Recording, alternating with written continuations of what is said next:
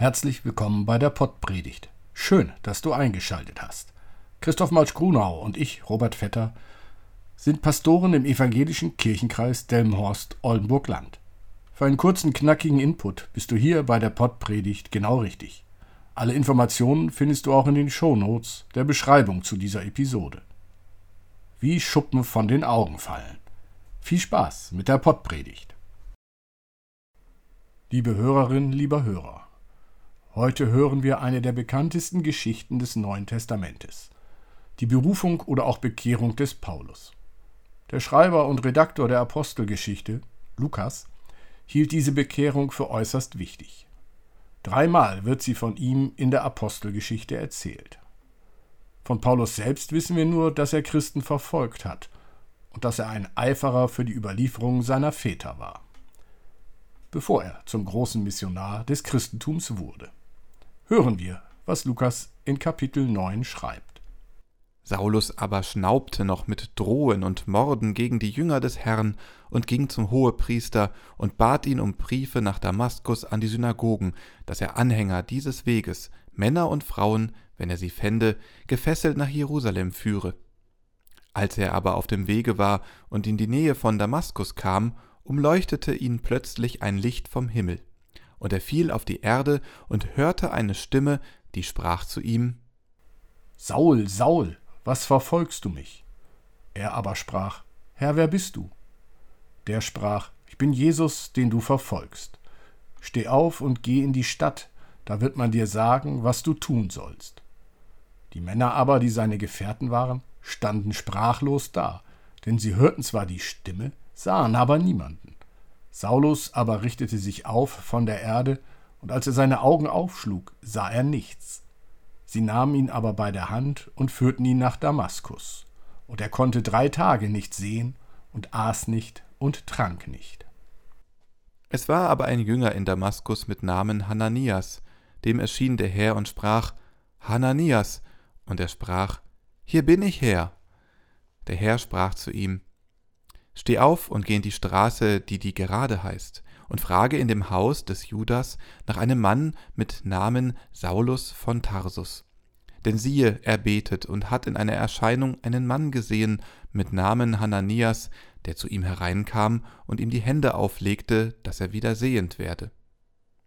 Hananias aber antwortete, Herr, ich habe von vielen gehört über diesen Mann, wie viel Böses er deinen Heiligen in Jerusalem angetan hat und hier hat er Vollmacht von den Hohenpriestern, alle gefangen zu nehmen, die deinen Namen anrufen. Doch der Herr sprach zu ihm, Geh nur hin, denn dieser ist mein auserwähltes Werkzeug, dass er meinen Namen trage vor Heiden und vor Könige und vor das Volk Israel. Ich will ihm zeigen, wie viel er leiden muss um meines Namens willen. Und Hananias ging hin und kam in das Haus und legte die Hände auf ihn und sprach, Lieber Bruder Saul, der Herr hat mich gesandt, Jesus, der dir auf dem Wege hierher erschienen ist, dass du wieder sehend und mit dem Heiligen Geist erfüllt werdest. Und sogleich fiel es von seinen Augen wie Schuppen, und er wurde wieder sehend, und er stand auf, ließ sich taufen und nahm Speise zu sich und stärkte sich. Saulus blieb aber einige Tage bei den Jüngern in Damaskus. Und alsbald predigte er in den Synagogen von Jesus dass dieser Gottes Sohn sei. Liebe Hörerinnen, liebe Hörer, eine Geschichte, die an Ostern erinnert. Der auferstandene Jesus erscheint auf Erden. Doch wird Paulus bekehrt? Ja, nicht. Vielmehr wird Paulus von Christus gerufen, ja berufen. Christus macht aus dem Verfolger ein auserwähltes Werkzeug. Saulus hat keine Wahl. Christus erscheint ihm und damit kann er gar nicht mehr anders. Er hat erkennen dürfen, Jesus ist Gottes Sohn. Und Jesus gibt ihm den Auftrag, die frohe Botschaft zu verbreiten. Warum war Lukas diese Geschichte nun so wichtig, dass er sie dreimal erzählt? Paulus war keiner der Jünger, die mit Jesus umhergewandert waren. Er gehörte nicht zum Kreis der zwölf Jünger. Außerdem erzählte er die Botschaft von Jesus Christus hauptsächlich Menschen nicht jüdischen Glaubens.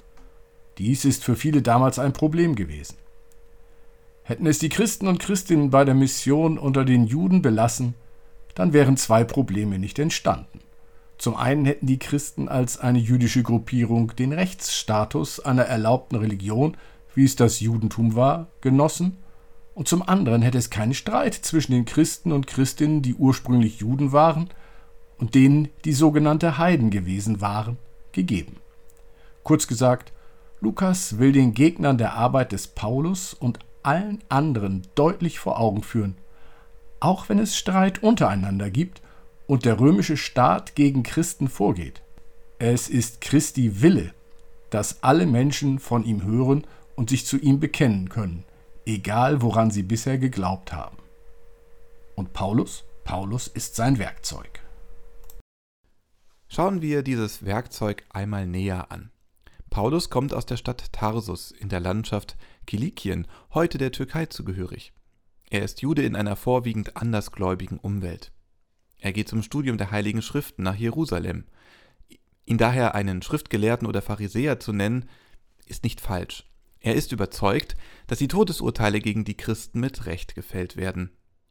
Und er ist so überzeugt, dass er auch selbst gegen diese vom Glauben abgefallenen vorgehen will. Was ist es, was ihn so gegen die Christen und Christinnen aufbringt? Jesus hatte sich an die Zöllner, die Kranken, die Ungebildeten und damit an die einfachen Menschen des Landes gewandt. Diese konnten, in den Augen der gebildeten und sich als äußerst fromm und gesetzestreu betrachtenden Schriftgelehrten der Stadt Jerusalem, unmöglich den Messias unter sich gehabt haben. Dass Gott wenig geachtete Menschen, das gering angesehene in der Welt erwählt, um die Weisen zu beschämen, wie er selbst später schreiben wird, konnte er sich nicht vorstellen. Ein strenges Leben nach den Regeln, den Gesetzen allein führte in den Augen der Schriftgelehrten und also auch Paulus zu Gott. Ausgerechnet dieser Eiferer für eine reine jüdische Lehre wird von Christus auserwählt. Diesem Paragraphenreiter wird von Jesus gezeigt, nicht frommes Tun führt zu Gott, sondern allein der Glaube.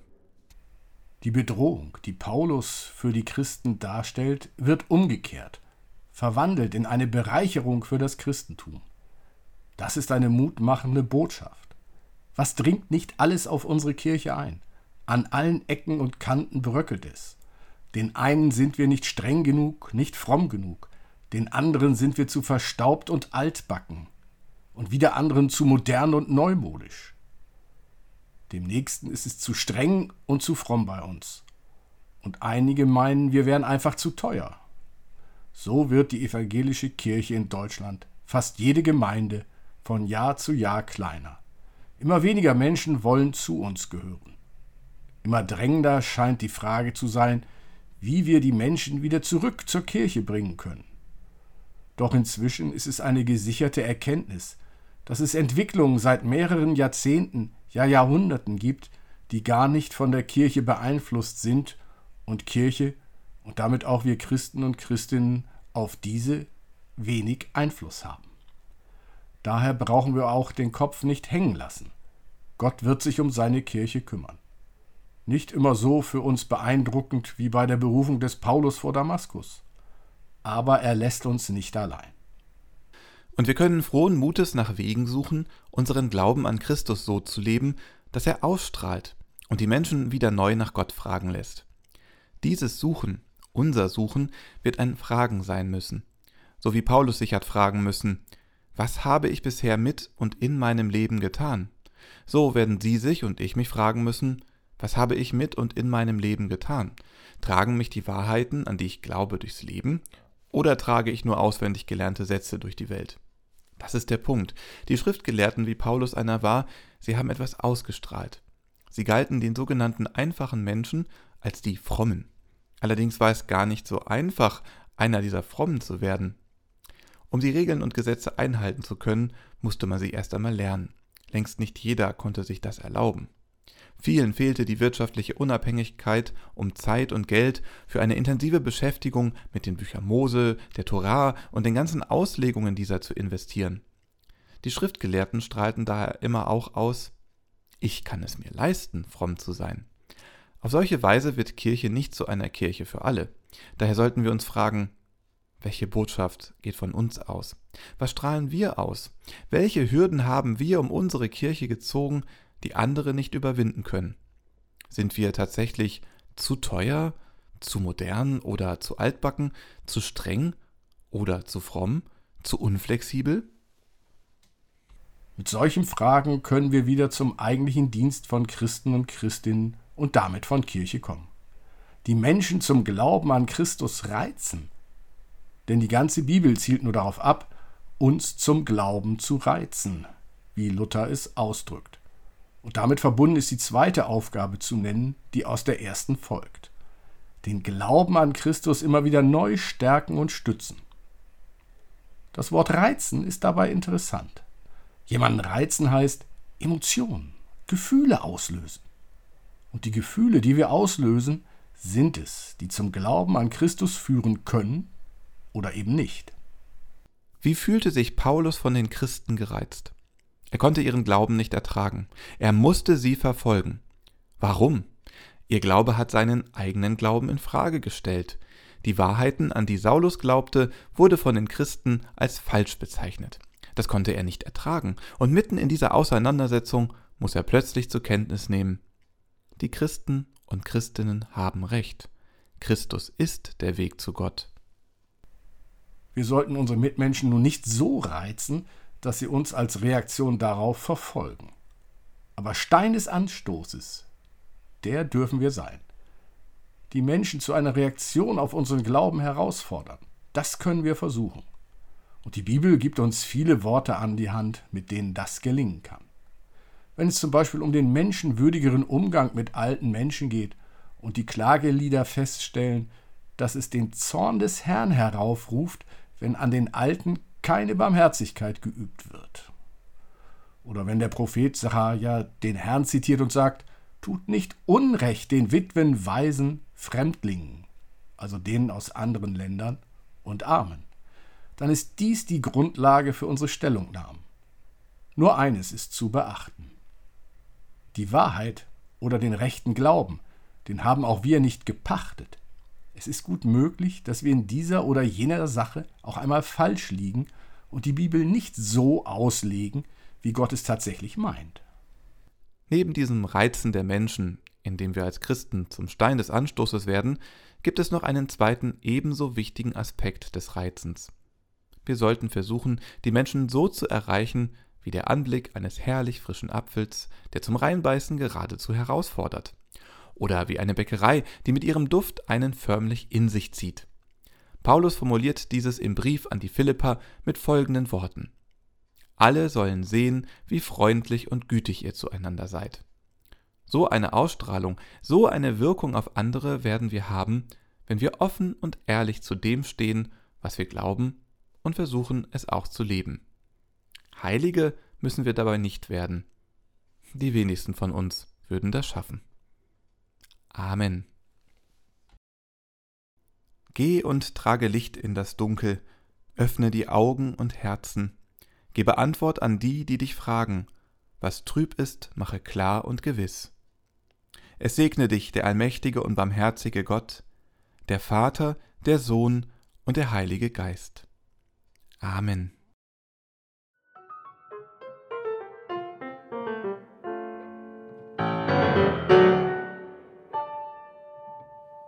Dieser Podcast ist ein Angebot des evangelisch-lutherischen Kirchenkreises Delmenhorst-Oldenburg-Land.